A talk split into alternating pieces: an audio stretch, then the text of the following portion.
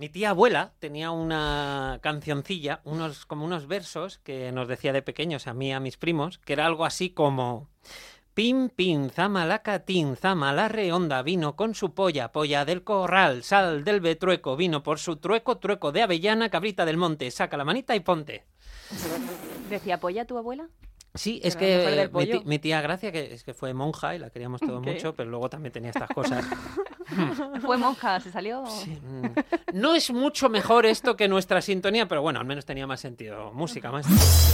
En los 30 me planté, esto no es lo que imaginé. Nunca llego a fin de mes y me han dejado, vaya mierda, un sexto sin ascensor. Mi jefe es un explotador, lo único que tengo es una gran detención.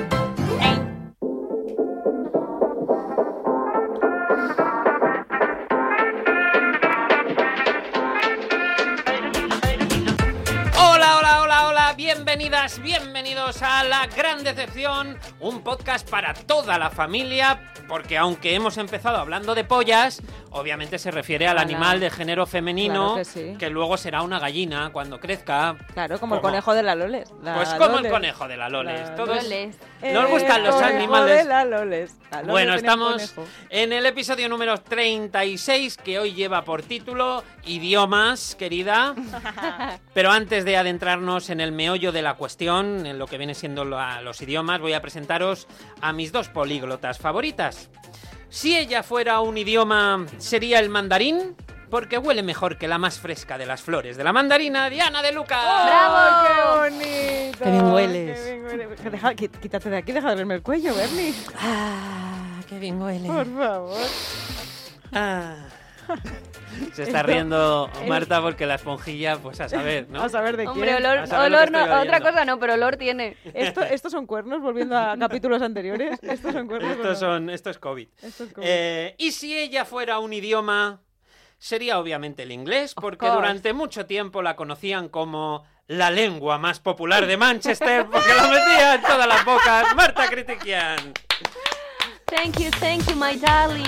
Creo que es Pero, la pero, mejor pero- presentación que has hecho y mira que las haces buenas, ¿eh? Esto- La lengua más popular de Thank you, Manchester. my ella, dear. ella es, ella es Marta It's my mother tongue. Bueno, ¿cómo estáis? Eh, eh, ¿cómo, os- ¿Cómo os van los idiomas, la very lengua? eh? well, very well. Bueno, very well, fandango. very well. fandango. All right. Sí, muy bien, muy bien, ya os veo, ¿eh? Eh, otro día... beaucoup, eh, avec moi. eh. Sí, pero claro, francés, inglés, pero es que hay más, ¿eh? ¿Sí? Hay, Danke, mucho- hay muchos danke. idiomas. Vamos a centrarnos en los idiomas y para eso, pues esta canción que ya ha empezado a sonar para que la disfrutemos. Todos a cantar esto. Aló, salut, sunt eu, un haiduc Și te rog, iubirea mea, primește Fericiria. Bueno, el, Aló. la, la mayoría de la gente Aló. se la sabe luego la... A ver, a ver, ¿cómo sigue? Picasso. Se la sabe, se la sabe, se la sabe. Pues efectivamente, luego hicieron una versión, Los Morancos, con el Pluma Pluma Gay, y parece que la canción va de eso, pero es una canción en rumano. ¿Sabéis lo que es el Dragostea Dintei? Dragostea dintei. Dragostea Dintei es el amor de los tilos, del, del tilo del árbol. Ajá. Entonces- el amor de los ¿Y tilos. quién le ha hecho una canción a un tilo nunca en la vida? Es una... Bueno, los rumanos son así. Ah, vale. Perdona, es que no conozco los rumanos, ¿verdad? Entonces dice, por ejemplo, hola, hola, soy yo, Picasso, te he enviado un VIP y soy valeroso. Pero sabes que no te pido nada. Quieres irte más, no me llevas. No me llevas, no me llevas, numa, numa, yey, no me llevas, no me Creo llevas. que la entiendo más en rumano que así la Sí. letra. O sea, para mí tenía mucho más sentido. esto pasa mucho con la música, o sea, las canciones en otros idiomas suenan mucho mejor, o sea, porque si tú traduces sí. ahora canciones en inglés es como, mm, perdón. Es que es verdad, pero el rumano nunca estamos acostumbrados a escucharlo así en una canción. Es la primera canción. ¿O conocéis más canciones en rumano? No. yo no, que yo sepa. No, no, no, no. Bueno, a lo mejor sí, y no sé qué son en rumano, también te digo. Claro. Yo esto pensaba que era, te diría que pensaba que era italiano, fíjate. bueno, Diana, a ver. Bueno, eh, hablamos de los idiomas y hay muchas cosas por donde meterle mano a esto. No sé si vosotras queréis que empecemos por algún lado, pero eh, se me ocurre la primera pregunta de si vosotras eh, inventáis, eh, inventáis, exageráis la lengua en vuestro currículum vitae. Por supuesto, nivel medio escrito y hablado. Por supuesto. Yo la verdad es que no lo necesito. Nivel alto, ya. Porque, a ver, una cosa te voy a decir, Bernie, yo también siento que tú me estás un poco provocando. Yo creo que llevo ya dos semanas en las que no he mentado ni a Macaulay Lo Culkin tengo aquí apuntado, lo tengo apuntado. Lleva dos semanas sin hablar de Macaulay Culkin y de Manchester. y de Manchester, pero, sí, claro, he claro, hecho, ahora he hecho este tema solo para esto. estás reavivando Adelante. la llama ahora de repente. ¿Para qué me fui yo a Manchester? ¿Para dejar a mi novio de por aquel entonces? Para no. practicar la lengua. Yo me fui a aprender idiomas, querido. O Mm. sea, claro, es que a mí esto me parece una cosa ya, una falta de respeto. Bueno, pues si queréis que hable de Manchester, yo hablo. Vale, venga. Yo me fui ahí a aprender el idioma. Marta, habla un poquito de Manchester, anda, porfa, que Bueno, mucho que no ya hablas. está. Venga, yo me fui porfa. ahí a aprender el idioma y estoy muy indignada porque ahora eh, ha salido una noticia de que van a salir al mercado, bueno, ya han salido al mercado, unos cascos que tú los pones Sí, y que te traducen 40 idiomas sí, sí, es verdad. por, ¿En serio? 100 No por entero. 150 euros. Cochinos euros. Pues no- Cochinos euros me he ido yo dos años, un año en el OISO doblando bragas para poderme ir yo al extranjero a aprender inglés. ¿Y me venís con estas? Tú estarás, tú estarás enfadada, pero los que han estudiado cuatro años de traducción e interpretación ya ni te cuento. Esos, esos Bueno, quizás estén un poquito que- más jodidos. Que ¿eh? me llamen que empaticemos porque yo más, siempre. O sea, a mí cuéntame que te has quedado de repente pues sin tener el sentido de tu vida y yo más. Y claro, a mí esto la verdad, yo prefiero el encanto siempre de, eh, de hablar en indio, de hacerte entender pues con ET, como ET, con mímica, como en el Party and Co. de tener ¿no? que beber para, para creer que hablas Un- idiomas. unas miradas, palabras aleatorias, luego de repente dices Cristiano Ronaldo, Macarena, y tú ya con eso ya te piensas, tú puedes montar ahí perfectamente un- una discusión. No sé, nunca va a haber tecnología que pueda igualar esto. Estoy un poco en, en- en duelo, la verdad. Pero de tú luto. tenías la sensación cuando ibas allí a Manchester, ¿tú para ti misma pensabas que verás tú la que voy a liar o sí eh, tenías el convencimiento de que dominabas la lengua? No, yo que voy a dominar. ¿Y cómo te enfrentabas a una conversación? Bueno, pues es que al final es mucho de contextualizar. A mí es una cosa que me fascina de los ingleses, en este caso, porque de los mancunianos, ¿vale? Más particularmente, porque una cosa fascinante es que ellos podían entender que tú estuvieras, tú planteate esta situación aquí, ¿vale? Vale. Ellos podían entender perfectamente que tú estuvieras al otro lado de un mostrador, eh, haciendo vida pues productiva y atendiéndoles y pues un poco cara a cara. Pero luego se obcecaban si tú no les entendías del todo algunas cosas. Chico, Claro. o sea, un poquito de, de margen, no lo sé. Y, y no empatizaban, ¿por qué? Porque ellos están acostumbrados a ir con la polla fuera. O sea, ellos eh, hacen por entenderles en todas partes. Y es verdad. eso sí es y, tú te sí. subes, y tú te subes a un autobús También te digo una cosa, los de Manchester tampoco te creas que se les entiende en cualquier sitio. Y ¿eh? no te creas que no iban con la polla fuera. Y no te No- y no en sentido figurado. Pero bueno, que pasaba mucho de... Tú vas a un autobús, te subes. Tienes eh, 10 eh, libras en la mano, que es lo que cuesta eh, el abono transporte de la semana. Sí. Pues chico, tampoco hay que pasar por esa humillación. ¿Qué te puedo estar pidiendo? A ver, iluminado. ¿qué te puedo estar claro, pidiendo? ¿Unas entonces, peras? No. eh, era una serie como de darle vueltas a lo mismo, pues yo contextualizaba. Yo llegaba a un punto que, por ejemplo, cuando empecé a trabajar en el sitio de comida rápida, pues yo era como que me sentía bilingüe, porque yo el idioma de ahí lo controlaba. Al final siempre va a haber 10 es- 10 escenarios que se repitan y de los que tú ya sabes Claro. cómo salir. Ah, pues me está pidiendo esto, me está reclamando esto otro. Eh, como que ya empiezas a cogerle el tranquillo. ¿Qué pasa? Que piensas que sabes, sales de ahí y no sabes. Cuanto Claro. más piensas que sabes, menos sabes. Es que yo tengo, yo tengo eh, una duda, y yo, yo no me he ido fuera a vivir, ¿eh? pero tengo una duda y es que cuando uno se va fuera para aprender idiomas, se va fuera a vivir la experiencia, pero aprender idiomas lo puedes aprender en tu casa. No, Hombre, no tanto. Depende. No. De- o sea, tiene que ser una experiencia realmente inmersiva. O sea, que hables eh, con todo tu entorno. Es que hay gente que se va a Londres a aprender inglés Y no conoce un inglés. vive con cuatro españoles. Yo no, y- ¿eh? Yo vivía, yo no había... Bueno, Mari Carmen, claro. Bo- Borja, Mari Carmen. Mari Carmen, pero ya está. Mm. Entonces hay que vivir una experiencia inmersiva de verdad durante mucho tiempo, porque en 15 días yéndote a, mm, no sé, A. Los Ángeles. Claro. pues, eh, ya Bueno, y es que tú. además en Estados Unidos Claro. me han dicho que hablas muchísimo español, que Eso todo el mundo. O sea, no tienes un momento realmente de pánico de decir, madre mía, mm, ¿qué está pasando? Me ¿Sabes? tengo que hacer entender. Claro. Porque a las malas hablas español y saben Y ellos que hay entiende. una opción ahí de, de, No, no. de salvación. Jolín, el otro día estábamos en Chequia, eh, que nos, eh, nos fuimos a- a- de viaje, y tío, eh, me acuerdo en un- uno de los peajes que teníamos que pasar, que teníamos que comprar un ticket para el coche, no hubo forma de que la tía hiciera el más mínimo esfuerzo por explicarnos ni, qué, ni en qué consistía, ni, y y es que al final tampoco había forma de leerlo ni de, ni de entenderlo. Y eso me parece, lo que tú dices, me parece un- una faena que la gente no tenga empatía, pero esto ya no tiene que ver con los idiomas, tiene que ver con, con- Mm. con la forma de, de, de ser, me parece una... Bueno, y tiene que ver con que también, eh, no sé en el resto de países, yo siempre lo he comparado mucho a Reino Unido porque es un poco de lo que más... Aprender inglés, Irlanda, Reino Unido es lo que más tiene, Sí. Claro. lo más cercano y demás. Y creo que los españoles en el tema de los idiomas somos unos acomplejados. Entonces, eh, principalmente no es que no sepamos idiomas, principalmente es que ya vas con, con un poco Con eh, el miedo. el miedo de es que somos un cuadro, no sabemos inglés. Vale, esto, así? esto es un No sé. melón que yo quería abrir. ¿Por Me tengo aquí apuntado. así? O sea, hemos estudiado inglés Toda la vida. 12 años, Sí, sí, eh, sí, sí. desde primero de primaria hasta, hasta bachillerato. O sea, hemos estudiado muchísimos años de inglés durante cursos enteros, durante hora- horas a la semana, Irregular pasando selectividad.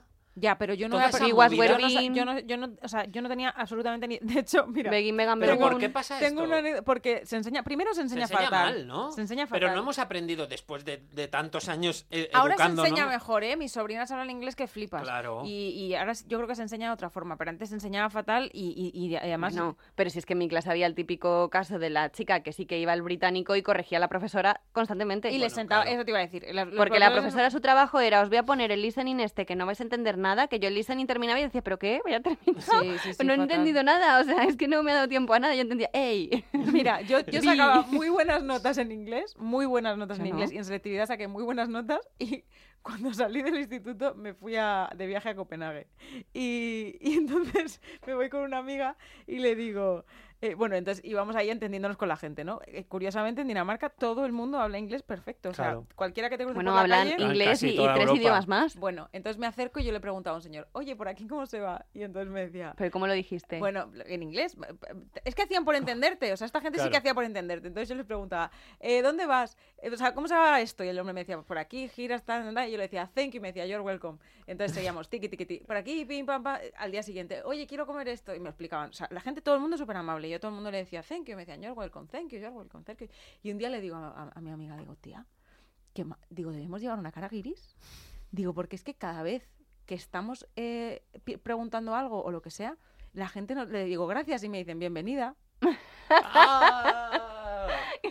Esto Oh. sacando un 8 en selectividad en inglés. O sea, eh, eh, o sea, increíble. Bueno, y que también te tomas- nivelón, ¿eh? que también te tomas muy literal cosas que luego he visto que también pasan aquí, pero yo ahí me lo tomaba, o sea, ahí es mucho WhatsApp, o sea, ¿qué tal estás? O- y yo me daba por contestarles, que luego digo, qué tonterías, y yo por aquí también me cruzo con la gente y digo, ¿qué tal? Pero no espero respuesta, entonces a mí cada vez que me, que me soltaban eso, me ponía como en una diatriba de ahora tengo que contarle a esta señora, claro, encima yo que soy de, de, de, mecha corta. Y yo, pues bueno, me levanto esta mañana, no sé qué, o sea, la mujer era, hello, WhatsApp, y yo, I'm fine, fine, I'm okay, but I'm, this morning is very rainy. Entonces diría la señora, eh, o sea, mi jefa todos los días aguantar eso, y luego ya llegué a un punto que ya me dije, no sé qué me diría, en plan, no me importa, o sea, Claro, o sea, es WhatsApp fórmula de cortesía. Ey, ¿qué pasa? Sí, sí, sí, sí. Pues no, no pasa nada. en realidad. Claro. Eh, hay muchos idiomas a partir de- aparte del inglés, del francés, ¿no? El italiano. Ay, el italiano. ¿no? Un Algún- por- El portugués, que te piensas de repente tú que el portugués el pobre te tiene que entender. eh, bueno, y el portugués te entiende, eres tú el que no entiendes al No, portugués. no, el portugués te entiende que yo me, fui, a, yo me fui a Portugal con, con nuestra amiga Vicky, que acababa de venir de estudiar fuera y ella estaba encantada con su inglés y estaba loca por ir hablando inglés a todas partes y entonces ella iba en Portugal y decía, hello, please. y el tío le decía, en español. En entiendo". español, no te rayes. Es que están acostumbradísimos, ven, eh, ven televisión española, ¿Sí?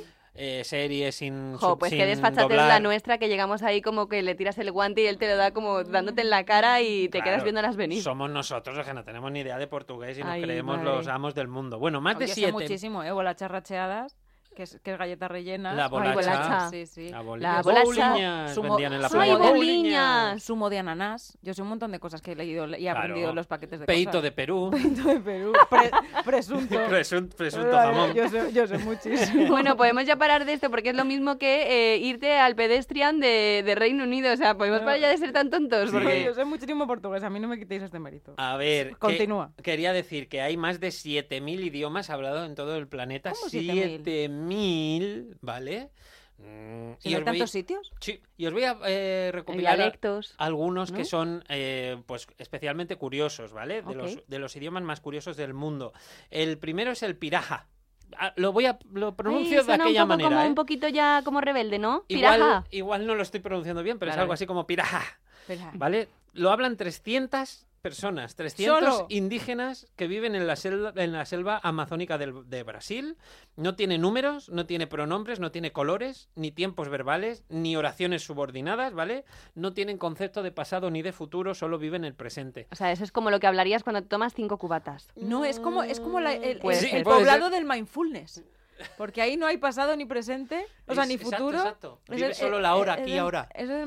Pero estos son guay. 300 personas. Esto es 300. como cuando tú te inventabas un idioma con un amigo. Bueno, o vale. hablabas con la titi, o tila, tiquet y tal, titas. O sea, no, esto- o sea, es que... Eh, otro, venga, otro. Venga, otro. Eh, hablado por 4.000, ya vamos subiendo, ¿vale? 4.000. Hombre, Esto ya es 4.000 otra ya, cosa. claro. Porque 4.000 no se conocen, pero 300 se conocen todos. Bueno, y son pues, eh, primos. Hombre, 4.000 personas en el desierto occidental de Australia. Hablan el Pitanjatjara. Uy, qué violencia. Pita- Pitjantjatjara. Cuidado, dale, que se No, no sabe ni decir el nombre del idioma. dale. Es que es muy difícil, ¿vale? Eh, ¿Qué pasa en este, eh, con este idioma? Que tiene muchas consonantes juntas y muchos Como el alemán. sonidos oclusivos y eh, es difícil de pronunciar. Es una de las más difíciles. Ay, porque no te has traído una palabra en pita... tan, tan, tan, He elegido una, pero del, si- del siguiente no, uno más. Mira, Vale. el rotocas. El rotocas tiene el alfabeto más corto del mundo, solo tiene 12 letras, 12 letras. 7 consonantes y 5 vocales. Esto me mola, porque ¿Y- y ¿Pa' hacen qué con- quieres más, ¿Para qué más, no? tú las juntas y es que para que no, no hace falta tantísima boca- Letra, claro. letra, que la B y la V suenan igual, hay que quitarla. La Fuera, H no suena, hay menos. que quitarla. La Y es como una I o como una Y, fuera la Y. Sí, es que yo lo veo bien. Yo también, Yo estoy de también, pues ya sí. está bien. Que en catalán tenemos ocho vocales, por ejemplo. Que ya está bien. ¿Cómo? Haznos el, el alfabeto de vocales. En catalán tenemos la A, eh, la E neutra, la I, la O abierta, la O cerrada. No, perdona. La A, la A neutra, la E abierta, la E cerrada, la I, la O abierta, la O cerrada. ¿Cómo es y una la O abierta y cómo es una O cerrada? Pues Que una puede es muy evidente. os y otra es os. Uy, Ajá. qué Oh, matices. qué ignorante soy, por favor. Claro, tiene ocho vocales el Qué catalán. ignorante. Y uno que os voy a traer un ejemplo, que es el chosa, ¿vale? Es un idioma que ya hablan 8 millones de personas. Te vas a quejar, ¿eh? Vale, No, no. está bien. está Esto es en Zimbabue y en Sudáfrica. Y eh, lo llamativo de este lenguaje es que hacen un chasquido, como una especie de clic, que eh, se producen al aspirar aire con la lengua contra el paladar. Y os pongo este ejemplo. Un chascarrillo. La teta, la teta. ¡Hala, me encanta!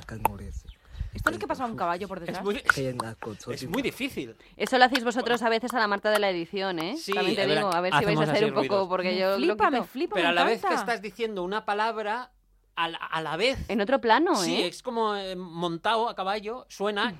Parece que es están como- con unos cocos a la Hola. Diane. Hola. No. Mira.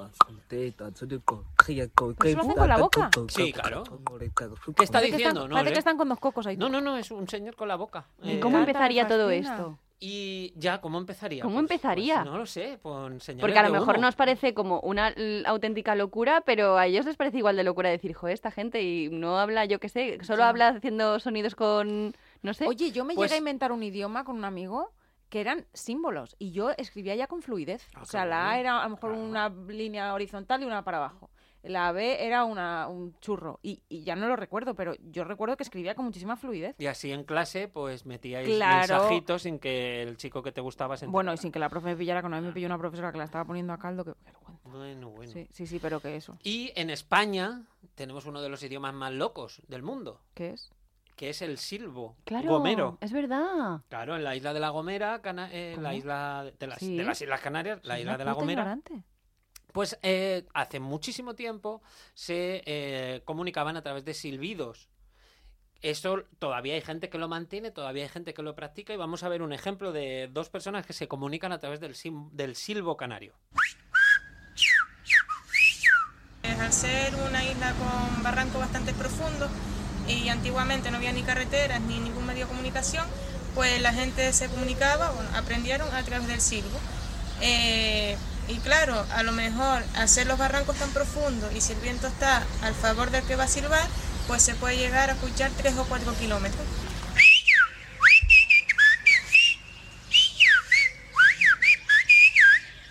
Como para contar un secreto. Aquí, exacto. pues a cuatro kilómetros y van de pueblo en pueblo. Aquí están, en este ejemplo, una esconde un palo detrás de un arbusto y la otra le está diciendo dónde está, para, para No comprobar que puedo entendía. creer. Decía, más a la derecha está al lado de un árbol de no sé qué, entonces iba a la otra y encontraba el palo. Eh, eh, pero claro, sea, esto... Se me eh, ocurren tantas bromas que hacer sobre esto, pero da igual, no las voy a hacer. Hombre, molaría aprender a hablar silbo canario Sí. porque Hay, hay efectivamente- otro idioma también que se habla en España que no es conocido por todo el mundo y que es el siguiente. Y después que viniste a los chumes, tú no coges revelo, panes de huerta media y no dejas de hablarte con él nada más que por los chumes que puedan salir, tía. Y después que viniste a los chumes, tú no coges revelo, panes de huerta media y no dejas de hablarte ¿Qué con él nada más que que- por los chumes que, que puedan salir, tía. Que, que le pones de vuelta y media y no le dejas salir. O sea, en realidad. Marta tiene un oído, eh, vamos, Porque la he escuchado privilegiado para- muchísimas veces, ¿no? Bueno, es que esto ya me viene un poco a mí de mi casa, porque yo hablo muy rápido. Granaína. Y ¿Habláis hablo- entre todas así? Nosotras hablamos muy rápido y a veces no te da tiempo a saber lo que... O sea, tu boca va más rápido que tu cerebro. Sí, En mi, este caso. Mi madre de las críticas que me ha dado del podcast me ha dicho que hablamos muy rápido. Ah, ¿Hablamos muy sí, rápido? Sí, sí, sí.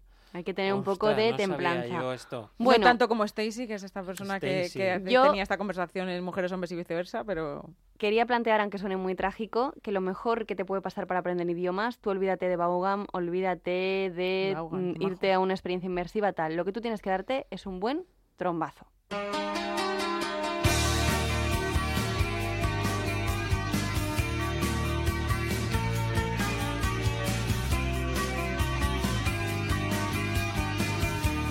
Y esto no tiene nada que ver con, la, con lo que os voy a contar del, del trombazo, bueno, mejor dicho, trompazo, que no se entendió muy bien. Todavía, a veces estoy todavía trabajando en mi español. Un trombazo es una tromba de agua, ¿no? Una- sí, bueno, una tromba de agua a lo mejor también. O sea, tiene que ser una tragedia, tiene que ser algo que sea el resultado un poco casi muerte o contusión cerebral. Vale. Estaríamos un poco en esas dos Vale. orillas. No te sigo, a ver. ¿Por qué?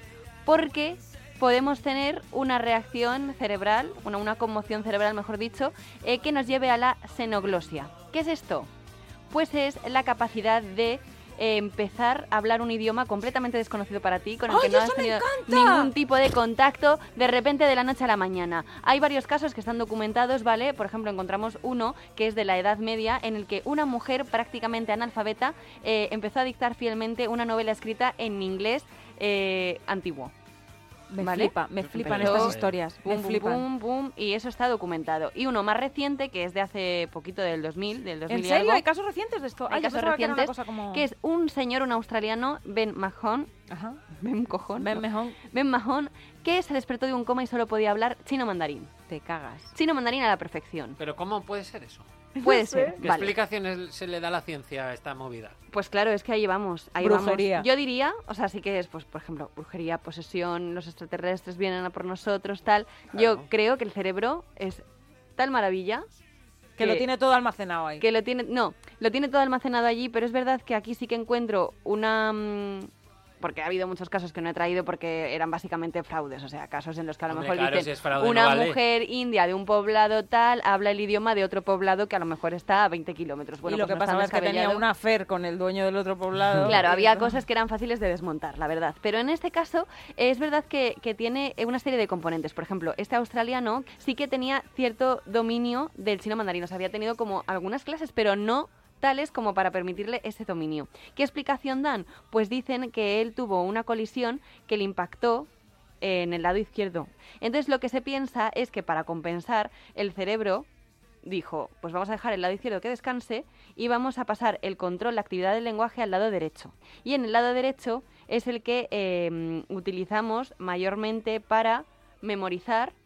O- o- o, yo, yo quiero que esto se estudie y que a mí me den un Momento. golpecito y me lo solucionen. Momento, momento. A ver, acaba esto. O sea, al lado derecho, pero si no tenía conocimiento de previamente del lenguaje. Sí, he dicho que sí que Tenía- recibió unas clases, clase. tenía como unas clases muy básicas y él el control que tenía era de un nativo. Pues a lo mejor Pero- había, había escuchado a lo mejor alguna peli o algo para intentar ponerlo en práctica y de repente como que se le ordenó ahí todo el conocimiento. Oh. O sea, me parece flipante, pero es que creo que esto se debería estudiar para dar golpes eh, con, con sentido y claro. que me den a mí un toquetazo aquí en la, en la sien izquierda y me, y me recoloquen Hombre, el cerebro. a ver, en el fondo tiene sentido porque... Con lo que me gusta a eh, mí hablar, imagínate que yo supiera todos los Te idiomas. quiero decir, yo, expuesta, por ejemplo, al inglés, he estado muchísimo. O sea, aquí lo que ya me parece más descabellado es que de repente yo empiezo a hablar alemán que no lo he oído en la vida. Claro. Pero el inglés realmente a lo mejor yo estaría potenciando todo lo que yo he absorbido de ese idioma, pero a No. unos niveles, pues... Claro, o sea, es verdad que, por ejemplo, nosotros tres hemos escuchado mogollón de canciones en inglés, mogollón Claro. de películas, hemos visto conversaciones, hemos vivido conversaciones en inglés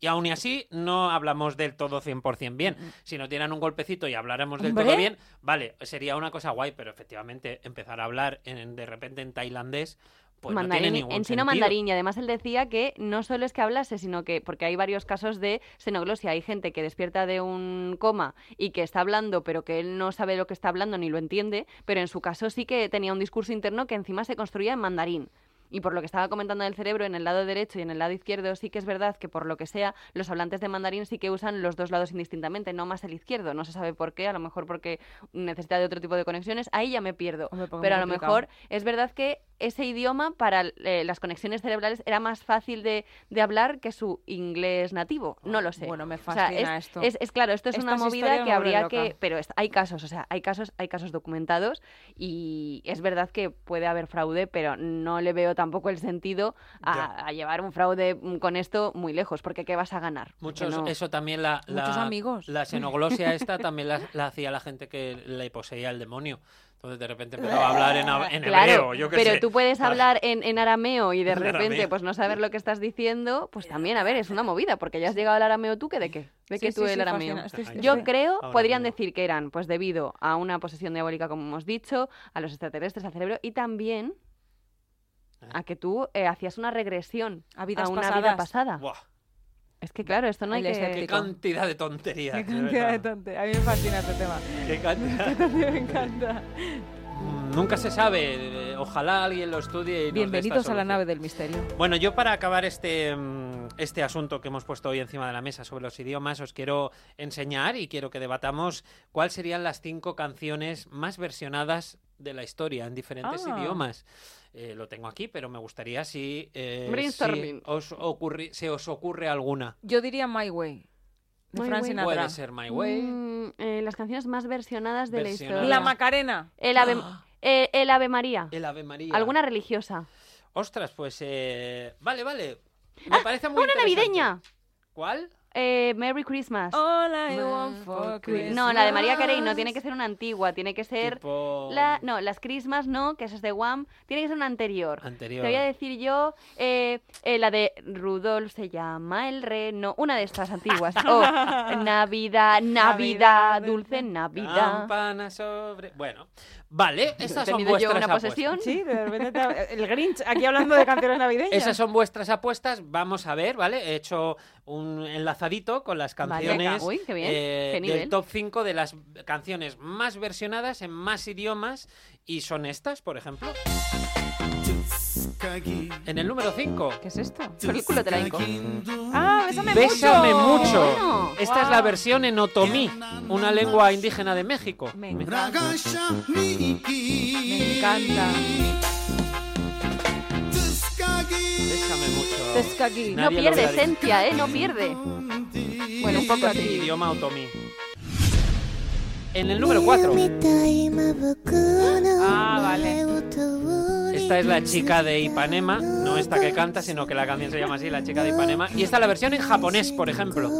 No lo habría dicho. A ver si acertamos el idioma de las que vienen. Bueno, va a estar difícil, ¿no? Acertado Diana. Este es el Mau- My Way de Frank Sinatra. ¿Pero en qué idioma? Esto es francés. Ah. La versión de Claude François. Comme d'habitude se llama la No se, puede, no se puede caer ya más bajo ello. Esto es... Perdón por la calidad que he sacado de YouTube del audio, ¿eh? Que, que pidan perdón ellos. Eso, que nos tiran la fruta.